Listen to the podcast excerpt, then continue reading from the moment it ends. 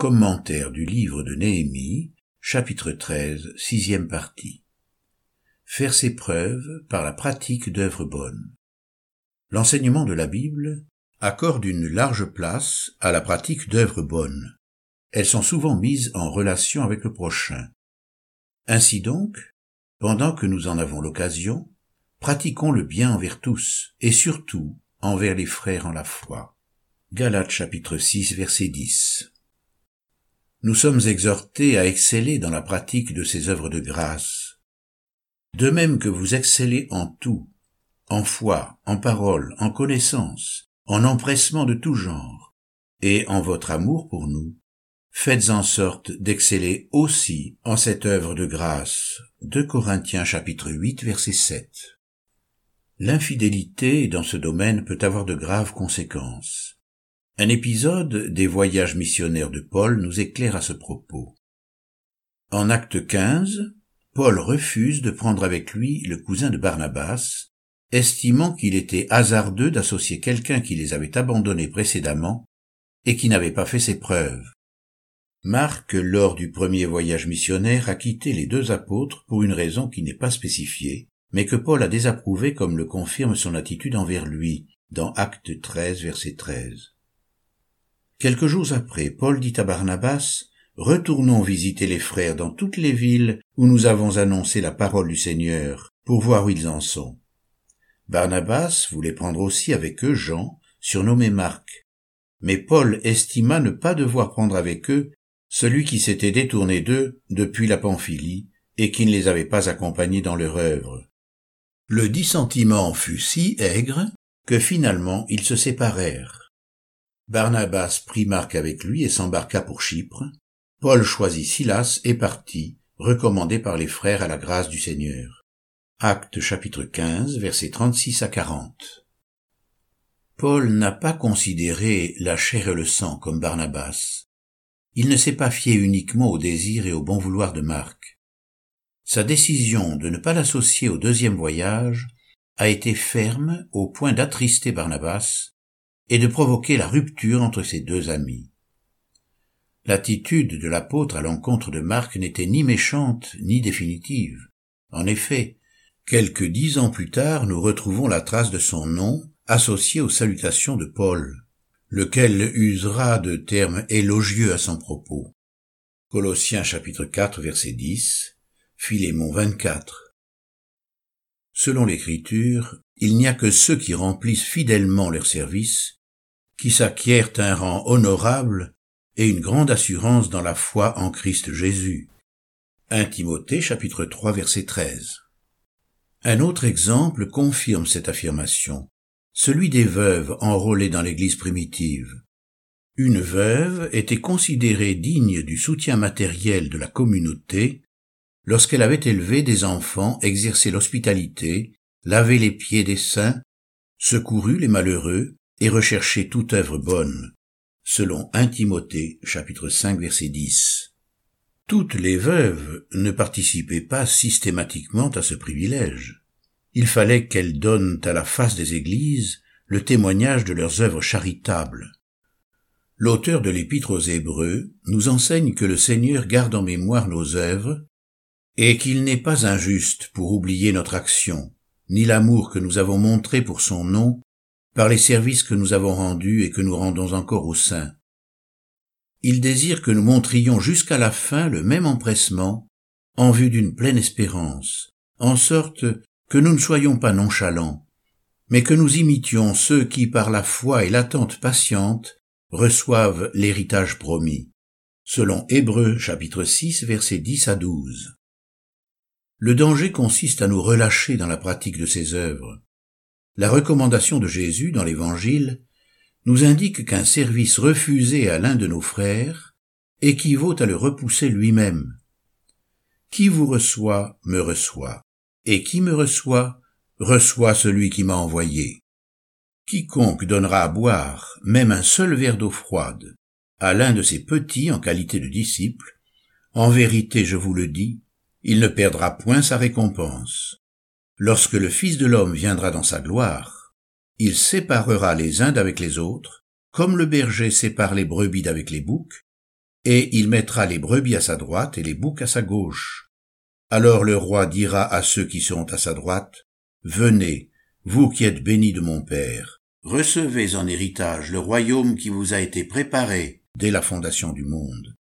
Car j'ai eu faim et vous m'avez donné à manger. J'ai eu soif et vous m'avez donné à boire. J'étais étranger et vous m'avez recueilli, nu et vous m'avez vêtu. J'étais malade et vous m'avez visité. J'étais en prison et vous êtes venu vers moi. Alors les justes lui répondront, Seigneur, quand avons-nous vu avoir faim et t'avons-nous donné à manger? Ou avoir soif et t'avons-nous donné à boire? Quand avons-nous vu étranger et t'avons-nous recueilli? Ou nu et t'avons-nous vêtu? Quand avons-nous vu malade ou en prison et sommes-nous allés vers toi? Et le roi leur répondra, En vérité je vous le dis, dans la mesure où vous avez fait cela à l'un de ces plus petits de mes frères, c'est à moi que vous l'avez fait. Ensuite, il dira à ceux qui seront à sa gauche, Retirez-vous de moi, maudits, allez dans le feu éternel préparé pour le diable et pour ses anges. Matthieu chapitre 10, versets 40 à 42 et chapitre 25, versets 31 à 46. Il y aura donc un jugement porté sur nos œuvres, l'absence de travail sera sanctionnée, et les œuvres accomplies connaîtront l'épreuve du feu.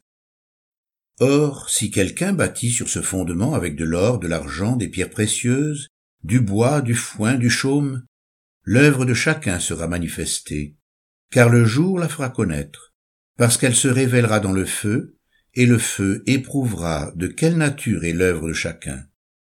Si l'œuvre bâtie par quelqu'un sur le fondement subsiste, il recevra une récompense. Si l'œuvre de quelqu'un est consumée, il en subira la perte. Pour lui, il sera sauvé, mais comme au travers du feu. 1 Corinthiens chapitre 3 versets 12 à 15. Maudit soit celui qui fait avec négligence l'œuvre de l'Éternel. Jérémie chapitre 48 verset 10. Placé devant cet enseignement solennel, combien nos revendications formulées avec exigence paraissent insensés. Examinons-nous. Quelles sont nos œuvres? Manifestations concrètes de notre salut. Il est difficile de nos jours de reprendre ceux qui ont une mauvaise conduite sans s'entendre dire Tu m'évinces.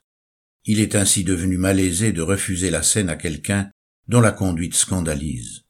Pourtant, il nous est recommandé de ne pas la prendre indignement, de crainte d'attirer sur nous un jugement. La mise en garde de l'apôtre visait en particulier le comportement de certains chrétiens qui, lors des repas fraternels, négligeaient ceux qui n'avaient rien.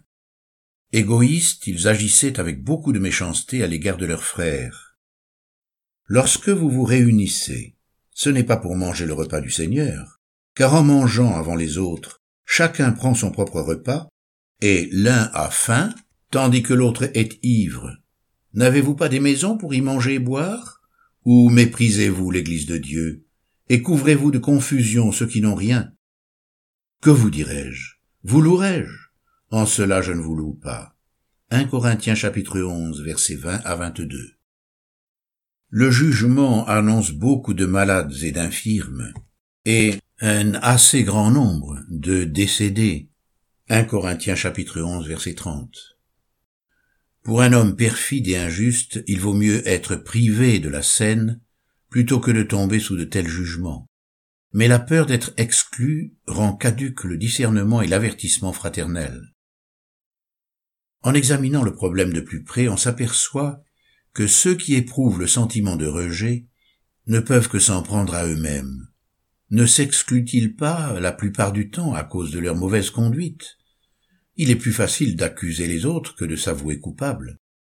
Ainsi, quelqu'un qui se reconnaissait volontiers méchant ne comprenait pas que les autres ne puissent pas l'accepter tel qu'il était et exigeait de son entourage un pardon absolu. Le pardon, une grâce en soi, devenait pour lui une exigence et un dû. Une telle attitude peut être comparée à celle d'un homme violent qui, après avoir blessé son prochain au visage, lui reprocherait d'exhiber la marque du coup sur sa face. La victime deviendrait de ce fait coupable de lui rappeler sa brutalité. Les hommes impénitents raisonnent de la sorte. Ils sont convaincus que leur violence n'est que le fruit de leur douleur, et qu'en vous malmenant, ils n'ont pas eu l'intention de vous peiner.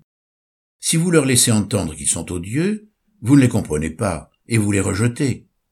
Cette attitude est malheureusement de plus en plus répandue.